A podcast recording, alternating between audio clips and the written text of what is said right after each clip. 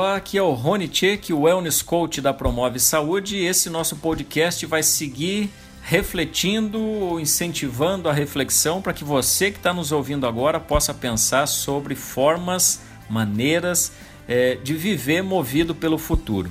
Interessante pensar, né, que esses dias eu ouvi uma frase muito legal assim que falava que depressão é viver é, muito no passado, né? É, estresse é, excesso de coisas no presente, ansiedade é viver demais no futuro. Mas eu não estou pedindo para você viver no futuro. A minha sugestão aqui, e a gente vai discorrer sobre isso na conversa de hoje, é viver movido pelo futuro, ou seja, é caminhar naquela direção, sabendo aproveitar e saborear o momento presente, é, mas ter essa capacidade que, que talvez nem todos tenham, que é dar o próximo passo, que é ir além é, tanto quando as coisas estão boas quanto nos momentos de maior dificuldade. Né? É, a minha formação original é educação física, mas eu trabalho já como empresário há mais de 15 anos, nessa minha carreira de 20 anos já de, de profissão. É, e, e, especialmente esse trabalho de, de, de, estar à frente de uma empresa onde você corre risco, toma decisão, tem que dizer sim ou não, fazer planejamentos, né? É, é, é muito interessante fazer um paralelo disso com a própria vida. E, e eu quero compartilhar aqui um, um, dos pensamentos que o meu sócio, que é o, é o Amauri, ele, ele me disse já desde o início da nossa sociedade, há quase 15 anos atrás, é, onde ele nos trouxe naquela conversa uma reflexão sobre equilíbrio. Eu queria te dar essa reflexão para você pensar em equilíbrio na tua vida é, que nós não podemos é, ficar muito eufóricos nas vitórias e não podemos nos abater demais nos momentos difíceis ou nas adversidades. É, devemos tentar manter um certo equilíbrio. Né? Não significa viver de modo frio, gelado, sem emoção, não é isso. Tem que comemorar, celebrar, tem que investigar o que, que é, aconteceu naquele problema para que ele não se repita mais, né? focado na solução, mas viver de uma maneira mais equilibrada. Isso é muito importante. Né? É, e eu quero citar aqui alguns estudos que têm demonstrado que, é, se nós formos capazes de considerar um fracasso, por exemplo, um erro, um problema, uma dificuldade, é, tente lembrar alguma, alguma coisa que você viveu nesse sentido. Se nós formos capazes de considerar um fracasso como uma oportunidade de crescimento, de aprendizagem, de reflexão, é, é, é comprovado cientificamente que nós teremos muito mais chances de crescer, de se desenvolver e de avançar, de dar esse próximo passo, de ir para frente e não ficar paralisado, né? É, e da maneira contrária também é verdade. Se nós pensarmos numa queda, num erro, numa falha, numa derrota, como a pior coisa do mundo, é, e principalmente achar que isso é culpa dos outros apenas, que você não tem nenhuma responsabilidade nisso, é, isso acaba se transformando justamente na pior coisa do mundo mesmo. Né? E aí eu quero citar aqui o Jim Collins, que é o autor de um, de um livro interessante também chamado Empresas Feitas para Vencer, é que ele nos diz que é, não somos aprisionados pelas nossas circunstâncias, nossos reveses, nossa história, nossos erros, nem mesmo as descomunais derrotas ao longo do caminho. Na verdade, segundo Jim Collins, nós somos libertados pelas nossas escolhas.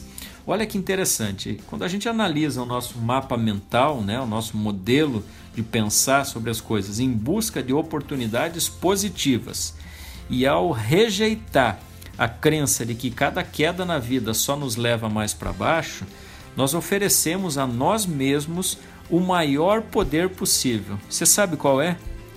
O maior poder possível é a capacidade de nos elevar, não apesar dos contratempos, mas devido justamente aos contratempos. Olha que interessante, que fantástico esse aprendizado. É, não é apesar dos contratempos que a gente evolui, cresce, aprende e se desenvolve. É devido aos contratempos. As dificuldades são uma forma genial. É, eu que acredito em Deus, que tenho a minha fé muito fortalecida na, na crença desse Deus superior, é, que nos permite, inclusive, conversar com Ele através de orações. É, eu acredito demais nisso que está sendo comprovado pela neurociência, que as dificuldades nos permitem avançar desde que nós não fiquemos presos na dificuldade, que a gente entenda que aquilo é uma oportunidade de fazer diferente. É, quais seriam as tuas dificuldades hoje? Você está enfrentando problema no trabalho? É falta de dinheiro? É excesso de peso? É solidão?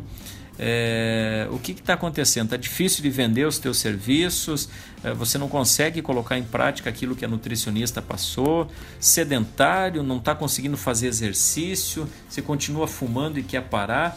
Enfim, quais são as dificuldades que você tem nesse momento e o que, que você pode aprender é, com ela? Nós falamos em alguns encontros passados aí sobre os caminhos que o cérebro procura buscar toda vez que você se vê diante de uma dificuldade, né? E um desses caminhos é, é, é, chamado aí pela, pela neurociência hoje de terceiro caminho, que é o caminho que enxerga justamente o problema como oportunidade. E eu quero, eu quero citar aqui para você o seguinte: é, depois das bombas que explodiram em Madrid, lá na Espanha, em 11 de março de 2004, eh, os psicólogos que estavam envolvidos lá com aquela situação constataram que muitos madrilenos vivenciaram um crescimento psicológico positivo. Importante citar também que o mesmo aconteceu com a maioria das mulheres que tiveram diagnóstico de câncer de mama. E aí você pode perguntar, mas de que tipo de crescimento positivo você está falando, Rony?